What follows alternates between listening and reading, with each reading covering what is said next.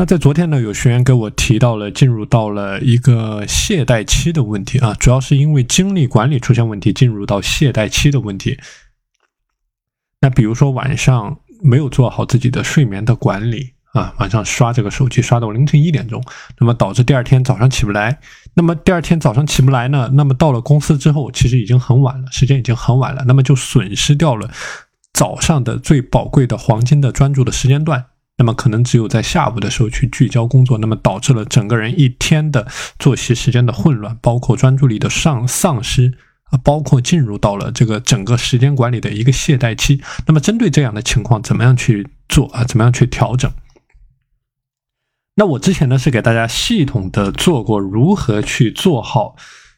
睡眠管理的一些主要的细节啊。那么针对这个这个学员的情况，那么一个核心的点。就是说，精力管理怎么样把精力管理做好？那么精力管理里面啊，最大的一个问题，那么针对这个学员最大的一个问题就是睡眠的管理如何去做好？啊，我们说只有把他的睡睡眠管理给做好了，那么到了第二天才能够做到真正的早起，那么才能够保证上午的高效的黄金的工作时间段，才能够保证一天的输出啊。所以说今天呢，就这一个话题，我给大家再进行一个系统的分享和讲解啊，看一下怎么样能够在现有的基础上去进行一些提升。那我之前说过啊，关于这个睡眠的管理啊，睡眠和起床的管理，先说睡眠的这一个部分啊。那么一个最核心的点就是你去确立好临界的睡前节点。那么就说过了这个时间点之后啊，你只能做可以有助于你睡眠的事情。不能做一些工作呀、杂物呀，或者玩手机啊这样的活动，都是通通不可以的。所以说，你是相当于通过这种零碎的时间节点呢，把你有夜间的时间分为了两个部分：你的睡前睡前的活动时间、临界时间这个节点之前的活动时间和临界时间节点之后的静息时间。这个临界时间的节点，我之前也给大家分享过啊，你可以通过某一个具体的事件。把它作为一个临睡的时间节点，也可以通过某一个具体的时间段，比如说你在十一点入睡，那么你可以把十点钟、九点半作为你的临睡时间节点。那比如说我举个例子啊，如果说你将沐浴作为你的临睡的时间节点，那么沐浴的一个好处就是它能够让你的体温能够上升，比如说它让你的体温上升一到两度，那么接下来呢，你的。在接下来的一到两个小时之间，那么你的体温会逐渐下降。那么你体温下降的这个过程啊，实际上是更有助于你睡眠的啊。那么另外一个好处就是说，这个沐浴的过程啊，它会让你自动的远离手机和其他的电子设备啊。就说只要在沐浴结束之后，你只要不去主动的接触接触这些电子设备，你只要。不要主动去开启这个过程，你就相当于是巧妙的避开了各种电子设备蓝光对你视觉造成的污染产生的兴奋。所以说，这个是针对这个学员所出现的一个问题啊，就是说凌这个刷手机刷到凌晨一点钟，那么肯定是对第二天一整天的工作的质量或者说生活的质量都有非常大的影响的啊。所以说，这个是你怎么样去避开这种电子设备对你干扰的一些小的技巧。那另外一个比较重要的话题，我之前给大家讲过，就是说你要去建立这种优质的睡眠环境啊。那么同样的道理，你也可以用清单化的思维呢，去打造一种优质的睡眠的环境。比如说一个这个干干净净的床啊，或者说黑暗的这种环境啊，尽可能的消除这个外界的这种这种光源啊，给你的睡眠造成的影响。或者说一个安静的睡眠的环境啊，或者说把手机调为静音。啊，总之就是想尽一切办法去打造出一个优质的睡眠环境。那么这个优质的睡眠环境呢，它也分为一些具体的细节啊，比如说你睡眠的，刚才我们讲到的，你的灯光、你的窗帘啊，或者说你的室内的温度，一般来说我们讲十八度到二十三度呢，它是一个比较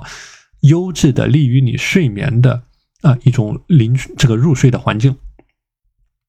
那么刚才我也讲到了啊，一张舒服的床，那包括你要做好睡眠前的一些管理，比如说你睡前不能饮酒，不能进食啊，不能做剧烈的剧烈的运动，也不能去接触手机，不能去接受蓝光的污染啊，或者说你要找到一个你的比较合理的睡姿啊，无论你是平躺，你是侧卧，或者说你向左边侧卧，你向右边侧卧，那么什么样的睡姿是最适合你的？所以说这个呢，都是一个一个的具体的需要管控的点。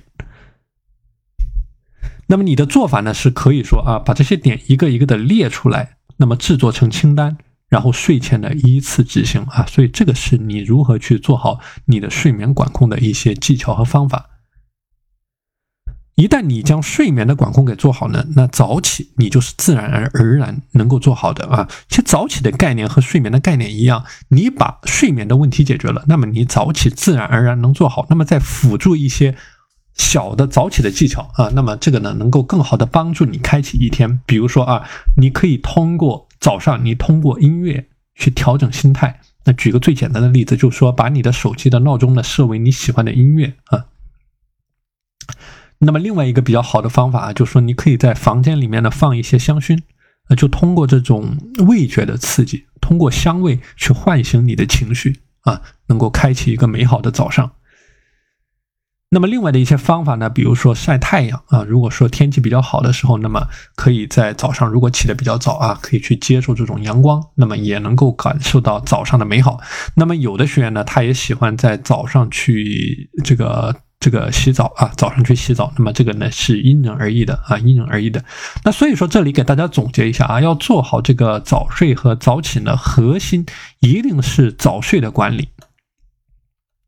那么这个早睡的管理，像我们刚才讲到的啊，你的临睡时间节点的建立，包括你的活动时间。那么在活动时间，你可以做任何的事情，你可以学习，你可以工作啊。这个都是没有问题的，但是你一旦通过了这个节点，来到了静息的时间之后呢，你就一定要做好你静息这个时间段，就临睡前的那么一到两个小时的时间的管理啊。比如说刚才讲到的，主动去隔绝电子的设备，那么你还可以做一些有利于你睡眠的事情，比如说我们之前讲到的泡脚啊，泡脚，我之前讲过这个泡脚这样的一个过程呢，它是能够提升你手脚的散热能力。让你手脚上的毛细血管给打开，然后快速的散热，那么你的体温呢也会这个自然的下降，也是有利于你入眠的。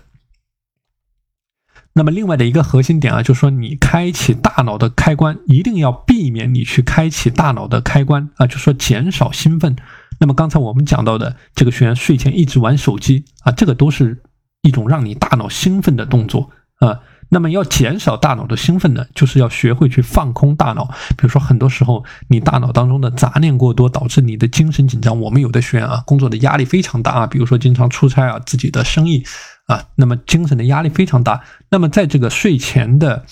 静息时间呢，所要做好的一个点就是说，尽可能的去放空这种杂念，能够做到像断电一样啊，去屏蔽大脑当中的所有的杂念，去。帮助你进入到睡眠的状态啊。那最后呢，再给大家说一个我自己觉得非常好用的方法啊，就是说，你减少大脑兴奋的一个最好的方法呢，就是最有效的方法，叫做单调法则。就说你接触到的信息，你接触到的事物越是单调，就越是有助于你睡眠。那我举个具体的例子啊，比如说。我发现啊，如果说我在睡前我看同一本书，我看同样的内容，那么我很快就会犯困。那这个就是我讲到的单调的法则，就你接触到的事物呢，你接触到的信息，如果都是同样的内容，那么这个时候你很快就会觉得疲倦，觉得困倦啊。所以今天给大家分享的这些内容啊，是结合着这个学员的问题啊，大家可以凭借着反复去训练、去体会这些细节啊，去训练你。关于这个早睡的管控以及早起的管控啊，这些细节，把这些细节反复去训练，反复去做，然后最后达到的一个比较理想的效果呢，就是能够每天安稳的、准时准点的去睡眠啊。所以这里是给大家说的，无论你的睡眠管理也好，你的精力管理也好，你的时间管理也好，那么核心的点。啊，就是要去提升你的认知，通过认知呢带动你的行为，在你的行为上把我们刚才讲到的你的清单上的每一个细节都给它做到位，一项一项的打勾。那么你会发现，不断的训练，不断的训练，反复的去做的一个过程。那么你对你睡眠的质量的把控，你对你精力的管控，以及你对一天时间管理工作的输出，都会有一个系统性的提升。好的，今天的内容和大家分享到这里啊，大家如果想要加入到我的时间管理学习社群呢，可以添加我的微信五幺二四九零五七五五幺二四九零五七五，我们下期节目再见。